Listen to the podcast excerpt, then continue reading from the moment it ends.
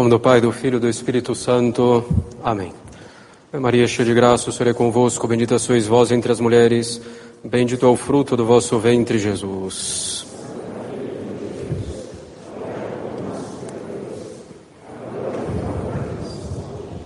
Podem sentar-se.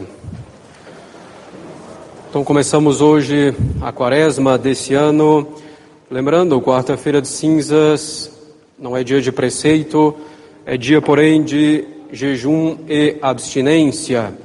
Jejum que consiste basicamente em fazer uma refeição completa no dia, sendo possível fazer outras duas colações que juntas não deem uma refeição completa. Isso obriga dos 18 aos 60 anos.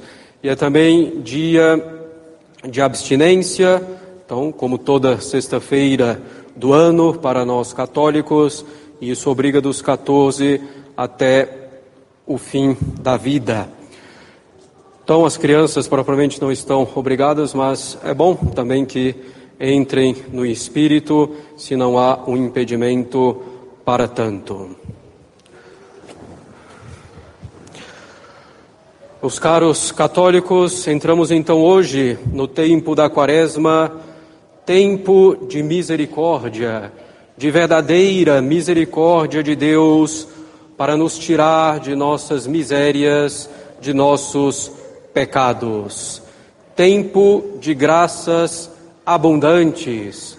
Muitas vezes, frequentemente, consideramos a Quaresma simplesmente como um certo tempo de penitência que devemos fazer o esforço, mas não vemos ao mesmo tempo que é um período de graças abundantes, abundantíssimas, que a igreja quis colocar no ano litúrgico. A misericórdia deve corresponder nosso desejo sincero de conversão mais profunda, desejo de conversão a Deus com todo o nosso coração, como nos diz a liturgia de hoje na epístola. Conversão que significa penitência sincera e serena dos pecados passados, sem, porém, remoê-los, mas com grande confiança na misericórdia divina. Penitência sincera e serena pelos pecados passados, com confiança na misericórdia divina. Esse é um lado dessa conversão que devemos procurar de modo mais intenso na quaresma, e o outro lado é de efetiva melhora, progresso no bem, na virtude, progresso em última instância no amor a Deus. Os sacerdotes, caros católicos, nesse período da quaresma, chorarão e clamarão o perdão dos pecados e o aumento da união com Deus. Farão isso, em primeiro lugar, pelo seu próprio ofício sacerdotal emprestando sua voz à igreja, ou seja, farão isso como ministros de Deus e com os textos da liturgia da Santa, Igreja, da Santa Igreja, os belíssimos textos do tempo da Quaresma. A cada liturgia, durante esse tempo litúrgico, seja missa, seja breviário, sobem mais intensos os clamores pela nossa conversão, pelo perdão de nossos pecados. Tempo, caros católicos, de grandes graças pelas quais responderemos diante de Deus. É costume antiquíssimo e costumamos sempre lembrar, quando estamos no início da quaresma, é costume antiquíssimo que devemos agir em três frentes nesse tempo litúrgico: oração, mortificação, caridade com o próximo na oração, acrescentando de modo ordenado alguma oração que nos seja mais útil nesse momento de nossa vida, ou fazendo o básico bem feito, que talvez ainda não façamos ou não façamos tão bem. Melhorando a nossa vida de oração, nos organizando para garantir a nossa vida de oração. Falamos também de mortificação, algo para refrear alguma paixão nossa desordenada, aquela que em geral mais nos leva a pecados. Então, para ordenar nossas emoções e sentimentos, colocando-os colocando sob Deus. E, finalmente, a caridade com o próximo, com obras de misericórdia corporal e espiritual, rezando por alguém, tendo mais paciência e bondade com alguém. Consideramos então esses três aspectos que são importantes. E a prudência é necessária na quantidade e na qualidade de nossos propósitos quaresmais. Claro que deve ser algo que exija certo esforço de nossa parte, que nos leve a crescer na virtude, que seja a virtude da religião, pela oração ou pela maior frequência na missa, por exemplo, na missa diário, deixando aquelas coisas que ainda me levam a cometer esse pecado, deixando as ocasiões, a curiosidade, tantos filmes, séries e músicas, por exemplo. Que seja a temperança no comer e no beber, sobretudo no consumo de bebida alcoólica. Que seja a virtude da justiça ou da mansidão, ou que seja a humildade, a paciência ou qualquer outra virtude. As nossas penitências, os nossos propósitos quaresmais devem nos levar a progredir na virtude. Mas não podem, caros católicos, ser tantos os propósitos, ou tão complicados, ou tão difíceis, que terminaremos abandonando esses mesmos propósitos e, em geral, em pouco tempo. Não devem também esses propósitos atrapalhar nossos deveres de Estado, nem nos tornar irritadiços, embora o esforço seja necessário, isso termina às vezes gerando uma certa tensão.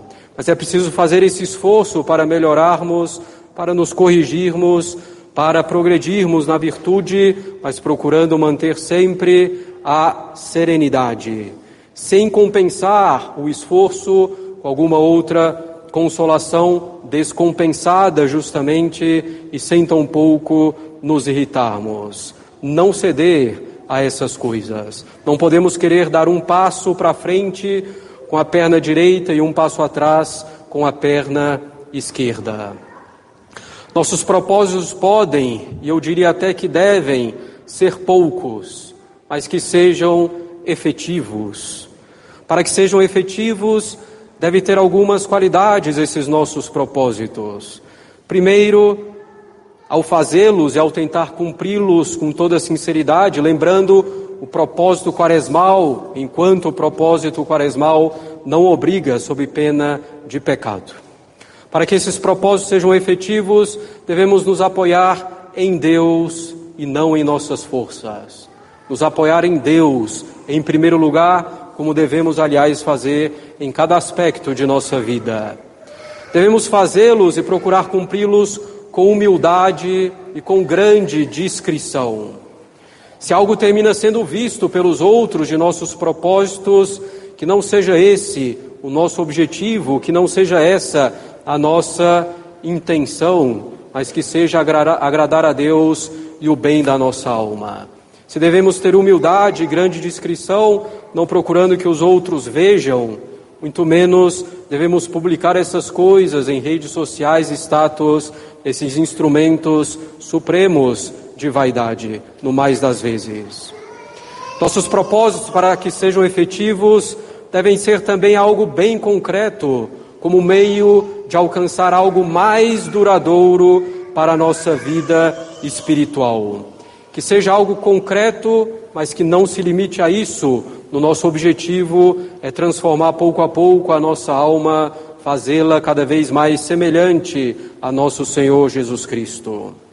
Que haja então nesses nossos propósitos, de preferência, consequências que perdurem após a quaresma e que tenhamos isso já em vista ao começar os nossos propósitos, sem ter às vezes aquela ansiedade de terminar logo a quaresma para simplesmente me livrar disso que escolhi como penitência quaresmal.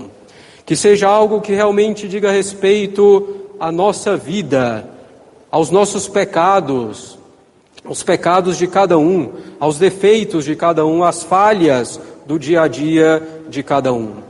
Não adiantaria, por exemplo, simplesmente jejuar, todos os dias, sem buscar a paciência que perco frequentemente no seio da família, com cônjuge, filhos ou pais, por exemplo. Que tem a ver, portanto, essa nossa resolução, essas nossas resoluções, que tem a ver com nossas dificuldades reais e que nos levem a Deus. Que o objetivo final seja crescer no amor a nosso Senhor Jesus Cristo, sem isso, tudo é vão. Depois de considerarmos essas qualidades de um bom propósito, alguém, ou quase todos nós, podemos dizer, Padre, tudo isso me parece complicado. Se o é para alguém, devemos então escolher uma ou poucas penitências, um ou poucos propósitos com simplicidade diante de nosso Senhor, oferecendo a Ele com o objetivo de crescer no amor ao nosso Salvador. E nosso Senhor ajudará. Ainda que não enxerguemos nesse propósito claramente todas essas qualidades. O que não devemos fazer é demorar tanto para definir nossos propósitos, que a quaresma vai passando, que esse tempo de graça vai passando, sem que o aproveitemos, até que chegue a nossa morte e já não encontramos mais tempo para nos converter a Deus, como diz a liturgia de hoje. Caros católicos, tempo de misericórdia, tempo de graças abundantes, como insisto a cada quaresma. Tempo de confiança, tempo de procurarmos nos converter a Deus, arrependendo-nos dos nossos pecados, reparando pelos nossos pecados passados e ainda mais nos voltando inteiramente, completamente para Deus, deixando de lado todas as coisas supérfluas que nos impedem a união com Ele. Procuremos nos converter com serenidade e generosidade. Amar a Deus mais é a finalidade de nossa quaresma. Em nome do Pai, do Filho e do Espírito Santo. Amém.